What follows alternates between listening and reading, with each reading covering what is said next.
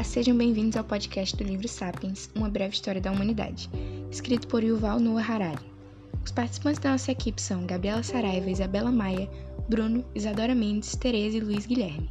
Segue aqui nossa visão sobre os tópicos Construindo Pirâmides, A Chegada do Futuro e Uma Ordem Imaginada. Olá, meu nome é Bruno e no episódio de hoje vou fazer uma introdução sobre o tópico Construindo Pirâmides. A humanidade teve como marco inicial do seu processo evolutivo o desenvolvimento da agricultura. A capacidade de cultivar gêneros alimentícios resultou na sedentarização do Homo sapiens, que passou a se organizar em pequenos núcleos de povoamento. A população aumentou e o desenvolvimento intelectual desses povos foi estimulado. A busca por melhores condições de vida levou à sobreposição de uma minoria de indivíduos em relação aos outros. Começaram a surgir as desigualdades sociais representadas pelos sistemas de servidão ou escravidão. O título Construindo Pirâmides faz referência a esse processo de estratificação social que ocorreu no decorrer do desenvolvimento do Homo sapiens. No Egito Antigo, as pirâmides representavam a soberania do faraó, considerado como um representante dos deuses na Terra. Resistindo durante séculos, as pirâmides são consideradas nos dias atuais como um símbolo de nosso desenvolvimento, iniciado com a sedentarização do homem e marcado por intensas desigualdades. Meu nome é Ana Tereza e acho necessário salientar como a Revolução Agrícola teve um importante papel nas muitas controvérsias presentes na história da humanidade. Essa revolução foi um período de mudança nos sistemas de produção dos homens, que saíram dos modos de caça e coleta para a agricultura. Harari coloca que após essa mudança a raça humana obteve prosperidade e progresso, pois foi o período no qual os homens deixaram de lado grande parte da sua ligação com a natureza e passaram a apressar seus caminhos à ganância e ao delírio. No entanto, essa revolução teve como consequência um aumento na população muito repentino, algo que necessita de um sistema bem elaborado para conseguir se sustentar, pois somente a caça e a coleta não iriam aguentar concluindo assim que esse movimento agrícola gerou um novo mercado de bens de consumo para melhor alimentar a economia local, pois o agro não para.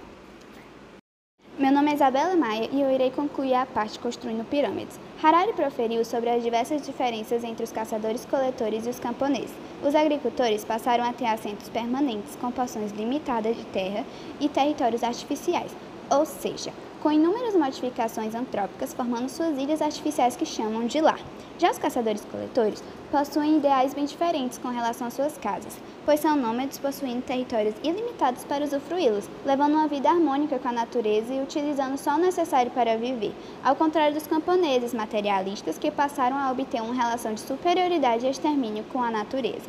Pelo pouco que eu disse, foi possível perceber como os Homo sapiens evoluíram com a Revolução Agrícola, pois mesmo preenchendo só 2% do território terrestre, foi a partir desses camponeses que aconteceu todo o desenrolar da nossa história. Oi, aqui quem fala é Luiz Guilherme e irei discutir sobre as características e consequências da agricultura. A agricultura foi um caminho sem volta, pois através dela o homem conseguia produzir seu próprio alimento e ao mesmo tempo lucrar com ele. Foi com ela também que a população cresceu bastante, pois era bem mais fácil de produzir alimentos e com isso evitavam abandonar as regiões, o que gerava um aumento da população local. Mas e os locais onde era praticada a agricultura? Como eram? Primeiro tinha a preparação do terreno, derrubavam florestas, limpavam campos e depois de tudo plantavam árvores frutíferas. E a segurança? Com risco de invasões, as famílias construíam muros, grades para manterem distância dos animais selvagens e ervas daninhas. Na história da humanidade, temos alguns exemplos de civilizações que tinham seu crescimento econômico populacional através da agricultura. Entre elas, a civilização mesopotâmica, situada em uma região bastante fértil, o que facilitava a prática da agricultura. Aqui é Isadora Mendes dando continuidade ao tópico A Chegada do Futuro e mostrando as consequências. O modo de vida como base de suposição trouxeram sim consequências, pela monitoração de rios e a visão constante para o horizonte. A preocupação de que todos esses fatores iriam ajudar ou destruir os campos era mais um dos diversos planos que os camponeses tinham, e entre eles uma solução. A ideia de que podiam recomeçar em outro local, refazer canas de irrigação e diversificar o cultivo. Porém, como qualquer outro plano, colocá-lo em prática foi mais difícil e trouxe o estresse. Uma consequência importante, como disse Harari, pela base dos sistemas políticos e sociais de grande escala. O trabalho excessivo na função de guardar os alimentos, caso uma catástrofe acontecesse, não foi sucedido como os camponeses imaginavam. Pelo contrário, tiveram sua base de vida confiscadas para que pudessem alimentar a guerra, política, arte e a filosofia. Confiscadas para alimentar as histórias dos livros com grandes heróis, esquecendo dos principais autores. Oi, quem fala agora é a Gabriela Saraiva, iniciando a discussão do tópico A Chegada do Futuro, consequência do desenvolvimento da agricultura e o tempo que se tornou um dos aspectos mais importantes para o sucesso da subsistência. Isso tem relação com planejamento a longo prazo. O futuro se tornou uma preocupação que os caçadores-coletores não tinham, livrando-os de preocupação e ansiedade do que os aguarda posteriormente, já que estava fora do seu alcance decidir a comida do próximo mês. Dessa forma, os agricultores se tornaram escravos do alimento, estando à mercê do ciclo sazonal e excedentes e clima, por exemplo. Por isso, tal forma de sobrevivência traz várias consequências e questionamentos, além dos problemas que teriam que aprender a lidar se quisessem se alimentar diariamente. Retomando a minha fala, agora vou iniciar a explicação sobre o tópico Uma Ordem Imaginada. Alimentos confiscados, como foi descrevido no capítulo anterior, por reis, oficiais do governo, soldados, padres, artistas e pensadores, como é estudado pelo autor, define a causa pela desigualdade e falta de cooperação, começando com a má distribuição dos alimentos, onde a maioria da população sofre e se esforça com a questão de uma grande produção diária, sem sequer ter em troca uma recompensa, como ocorre até os dias de hoje. O que é ocasionado por um segundo problema, a cooperação. A Revolução Agrícola não foi capaz de desenvolver o instinto da cooperação na sociedade. Mesmo sendo uma falta de instinto biológico, a era dos caçadores-coletores houve o processo da cooperação graças aos seus mitos, se tornando algo muito influente. Oi de novo, meu nome é Gabriela Saraiva e eu voltei para discorrer sobre a presença dos mitos, desde os caçadores-coletores, passando pelos primeiros agrupamentos em vilas, até os dias de hoje na nossa vida em sociedade. Mas por que esses mitos ou crenças foram essenciais para o complexo social? Simples. A partilha e a difusão dessas histórias criavam um vínculo entre aqueles que as cultivavam criando um elo de cooperação em meio a tanta desigualdade, que se tornou ainda mais forte após o estopim da Revolução Agrícola. E as cidades e impérios como Jericó, Império Assírio, Babilônico e Persa foram exemplos dessa forma de união, formando assim essas redes de cooperação em massa, como o autor diz, mas que nem sempre é altruísta e quase nunca pode ser chamada de igualitária. Bom, meu nome é Isabela Maia e como a Gabriela falou, e pelas ideias de Yuval Harari, os mitos tomaram proporções inimagináveis. Após a Revolução Agrícola, a cooperação se tornou muito mais intensa, e o fato dos Homo sapiens virarem sedentários acabou sendo possível a construção de civilizações, que é bastante interessante pensar que histórias são capazes de fazer tudo isso.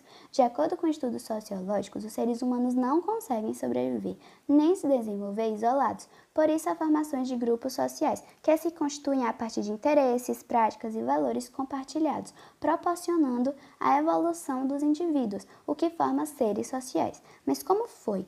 E é possível a criação de civilizações gigantescas com pessoas tão diferentes a partir do controle social, que é por maneiras informais e formais, como a educação e leis governamentais, quando seguidas adequadamente, garantem a conformidade e a ordem social, mas nem sempre ocorre de maneiras pacíficas.